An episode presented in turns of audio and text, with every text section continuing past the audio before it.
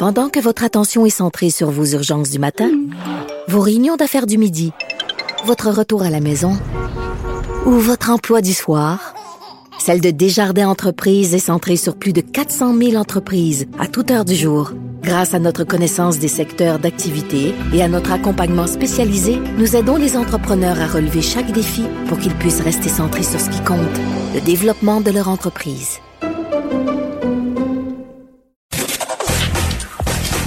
Gilles Proulx. Le où, quand, comment, qui, pourquoi ne s'applique pas la ricanade? Parle, parle, parle, genre, genre, genre. Gilles Proulx. C'est ça qu'il manque tellement en matière de journalisme et d'information. Voici le commentaire de Gilles Proulx. Gilles, on dirait que la CAQ, elle parle plus du tout, du tout du jugement sur la loi 21. C'est fini, on a tourné la page, on passe à autre chose.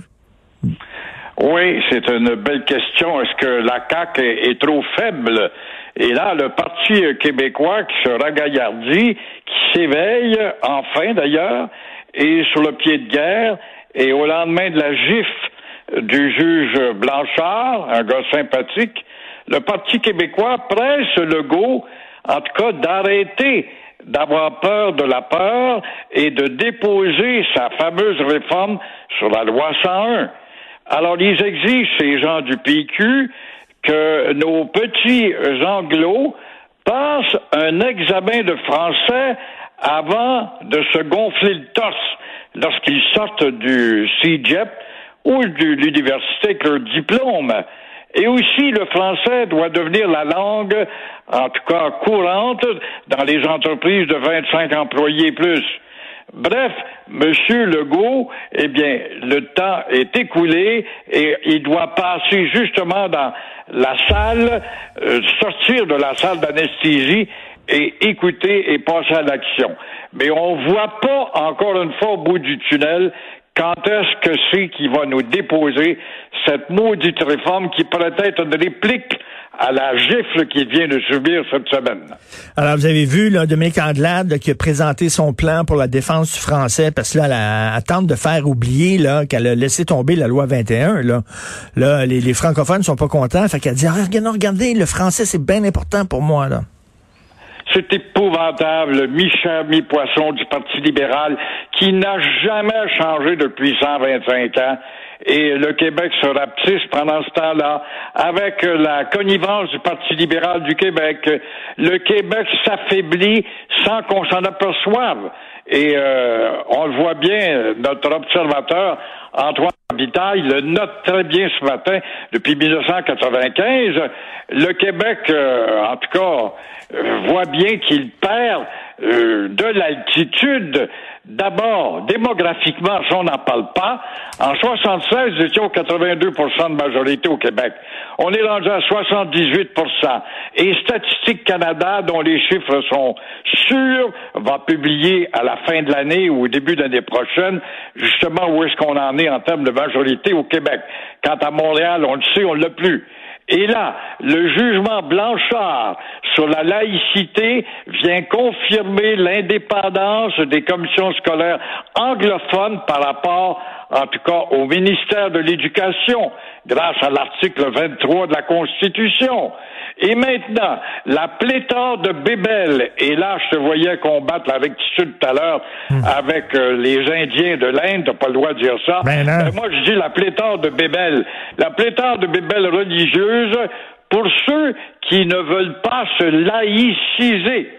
Et euh, aussi, grâce à l'article 23, encore une fois, on se permet chez les Anglos de lutter contre l'abolition des commissions scolaires, même si les commissaires ont été élus par 2, 3, 4 la population. Là, leur démocratie, tout d'un coup, est précieuse. Quelle hypocrisie! Il n'y a pas de puits assez profond sur Terre pour atteindre la profondeur de l'hypocrisie anglo-saxonne. Historiquement parlant, ce sont ces mêmes gens qui, en 2018, ont rejeté un projet d'enseignement de l'histoire du Québec. Alors, en un mot, mon cher Richard, toute équipe politique qui veut se faire élire pour changer des choses identitaires est incapable à la base par les jugements cours et la Constitution. C'est comme si euh, on va encore une fois se contenter des libéraux mi-chair, mi-poisson, puisqu'on ne peut pas rien faire parce qu'on n'a pas eu l'audace de dire oui à un moment donné. Mais Marc-André Blanchard, là, il fait une lecture extrêmement large de la Constitution parce que la Constitution, ce qu'elle garantit, c'est aux minorités linguistiques d'enseigner dans leur langue. Ça, c'est correct, c'est bien parfait, puis on est d'accord avec ça qu'il y a des écoles anglophones au Québec qui enseignent en anglais. Correct. Mais là, la loi 21, ça n'a rien à voir avec la langue. La loi 21, c'est une façon de gérer le vivre ensemble, puis ça, cette loi-là devrait être appliquée à tout le territoire québécois. Comment ça se fait qu'on dit que parce que tu es anglophone, tu pas besoin de respecter certains, certaines conditions de la loi 21? Je trouve ça hallucinant. C'est hypocrite. C'est hypocrite parce qu'en élargissant, on a parlé de l'élastique, justement, en élargissant son interprétation, il déborde dans la culture. Qu'est-ce que les Canadiens vont avoir avec la culture du croissant ou la culture du crucifix ou la culture d'un hijab? Alors, qu'est-ce que ça a à voir avec la culture? Pas ça pantoute. Alors, c'était d'interpréter, de dire, voulez-vous, oui ou non, une société laïque? Le Québec est-il laïque, oui ou non? Vous voulez parler des écoles? Oui, oui, oui, oui, oui, oui, justement, les professeurs qui, à force de lamentation démagogique souvent, dans les euh, médias, surtout la télé, de voir ces belles jeunes filles qui pleuraient, les yeux cernés, fatiguées. Alors, ils vont finir quand même par atteindre le salaire comparable à ceux du Canada. Ils sont 50 000 au sein de, du seul syndicat, de la Fédération autonome. Là. Tant mieux pour eux. Tant mieux, je suis bien content. Mais euh, au fond, ils euh, ne font que rattraper la moyenne canadienne. Bon, d'accord, mais le syndicat, euh, dans ses demi-vérités, dit que les... Ah, ça c'est prétentieux de dire ça.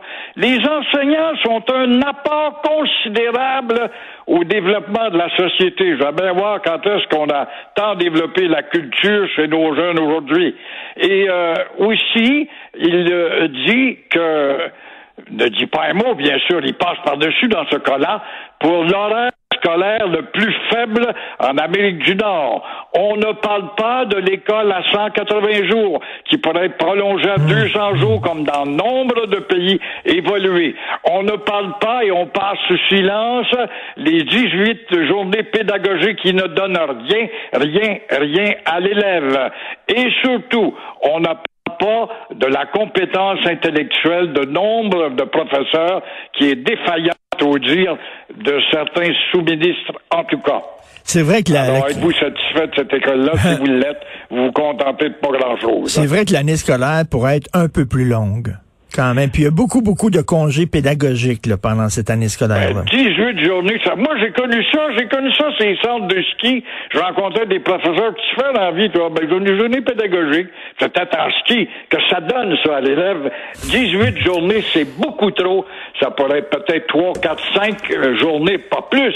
Puis l'école à 180 jours va en Belgique 213 jours, va en Israël 223 jours, va euh, en Corée 300 jours, va dans n'importe quel pays d'Europe. C'est au-delà du 180 jours, ce qui n'est pas suffisant pour former justement une génération pour demain. Merci beaucoup, Gilles. Merci. Bon week-end. Très mérité. À toi aussi. Merci. Au revoir.